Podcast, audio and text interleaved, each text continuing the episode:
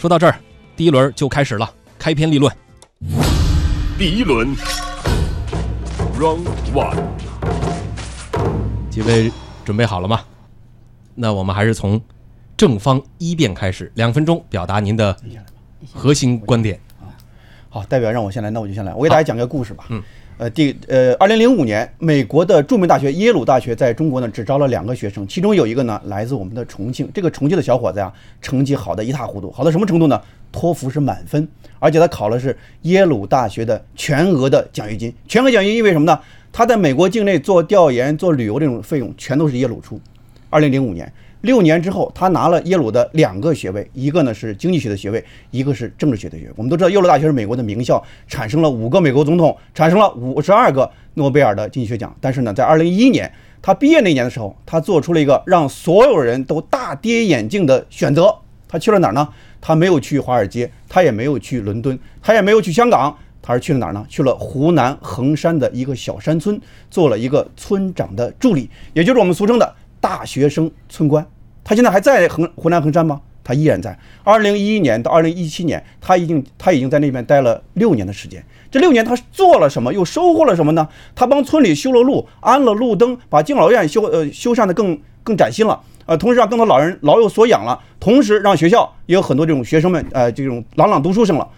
二零一七年的二月份，他被评为。最美的呃感动中国的人物啊，这个奖呢应该说是非常大的一个奖，而且呢，他在二零一五年还推出了公益项目，叫呃黑土麦田公益项目，就是通过资金那种筹措，鼓励更多的年轻人到乡村去。当然了，你可能会说这个人叫什么名字呢？他叫秦岳飞。我希望大家能够记住他的名字。秦岳飞的故事代表着我们现在的五十万个大学生村官的真实的故事，他们的经历告诉我们另外一个道理：现在到乡村去，你会拥有。新的未来和新的期待。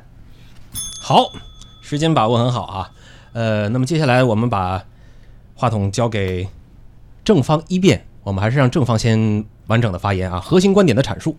行，我刚才也跟呃广大观众讲一个小故事。嗯，我们有兄弟两个，在家里边，老大呢在家里边开电商，老二呢是他是大专生，毕业以后就在家里面走。嗯，这个他弟弟呢，这个。在外边，就是大学毕业以后啊，就在外面找了工作，一年五六万的收入。但是这个老大在家里边呢，开个电商以后，一年赚了十几万。他这个他就认为想了，哎，这个呃，感觉到他大哥他他的学历还没有我高，嗯，哎，我在外面已经这就业还在大城市里就业，那么回来自己感觉到两年回来了，回来以后自己干电商，他因为在呃他的学历比较高，回来的认识程度也比较快，学的也比较快，他呢。一下子，最后回来以后，第三年自己赚了几十万的一年，所以通过电商、电子商务销售，所以我就简简单比这个小例子。嗯。回来以后，他们兄弟俩现在在不越做越大，一年上百万，嗯，收入。所以这个也是我们亲眼所见的，也是发生在我们身边的事情。嗯。哎，所以我这个跟呃刚才这位这些年轻的大学生，嗯，哎，有这种建议吧，也说想法吧，跟他们说说说给他们听听看。好，核心观点表述完毕。接下来我们请出的是反方，反方我们还是先请一辩杨劲松代表。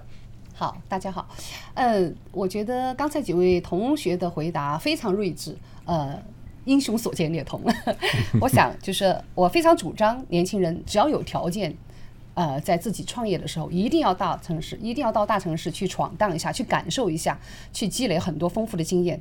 大城市嘛，顾名思义，肯定就是一个区域的政治、经济、文化和交通的中心。那这样子，它肯定会汇集了最发达的产业的集群，那么会有最丰富的文化的一个荟萃和积淀，也有最多元化的一个发展的观念和思路。那么同时的话，那么也会有最全面的，刚刚大家谈到的社会保障体系。所以我想，就是说每一个在这里的年轻人，他肯肯定都将获得更多的一个社会资源的。一些平台，更大的一个发展的机会，也会有更大的一个自己在教育提升的空间，更多的文明素养这样一个呃培育，也是一个教育的机会，也会有更广袤的一个多元的思维的这样一个视野的形成，更超前的观念的意识。当然，还有很多的咱们大学生出来，包括很多年轻人出来，他会带入很多本土的那些文化的特质和色彩。我们在这个舞台上，可以更多的把我们自己的文化有更好的一个弘扬和展示的。机会，嗯，所以呢，我觉得，呃，生命是短暂的，生命其实也就是一个不断的探索、体验和奋斗、奉献的过程，有志于就是创造更多的生命的价值和意义的，能够有更多的精彩的生命的探寻的这样年轻人的话，请一定要勇敢的到大城市去开拓自己的事业发展之旅，心有多大，舞台就有多大。嗯，所以我想，徐志摩也说过这句话，就是说只要只有登上了山顶，才能看到那边的风光。所以让咱们从大城市起航吧。好，杨代表说的非常好哈，不过时间稍有点超，这样我们从朱旭老师这儿能不能够再稍微节省个十多秒钟？没问题，没问题，嗯，没问题，没问题啊。呃，正方已经这个开始呃举牌了，yes。呃，其实我想就正方刚才说的呃观点啊，呃，作为我的立论啊，我觉得非常的有意思。他们直接给了我的靶子。张毅呢举了一举了一个特别亮的例子，而且还举到一个数据，说五十万村官对啊多少多少。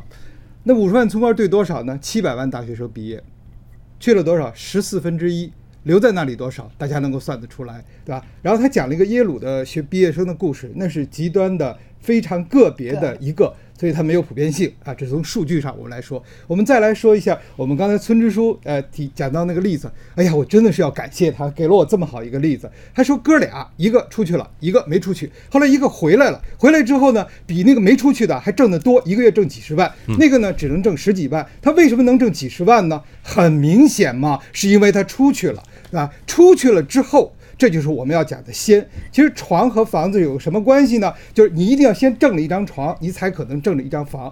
刚才我们的大学生朋友们都知道哈，说如果你先到小城搞了一套房，对不起了，那您一定安逸了，就没有了。但是我们先在大城市里有了一张床，不怕的。我们将来再去搞房，不管在大城市搞还是小城市搞，是一定没有问题的。其实今天我们的辩题还要回到原来一个点，就是它的出处在哪里？是当时上海人说宁要浦西一张床，不要浦东一间房。嗯，为什么呢？不是上海人精明，恰恰呢是一个人的理性表现。所以我们说，作为大学生来讲，先到大城市去抢上一张床，将来房子在哪儿，大房小房根本不是问题。如果你放弃了第一次，开始没走好。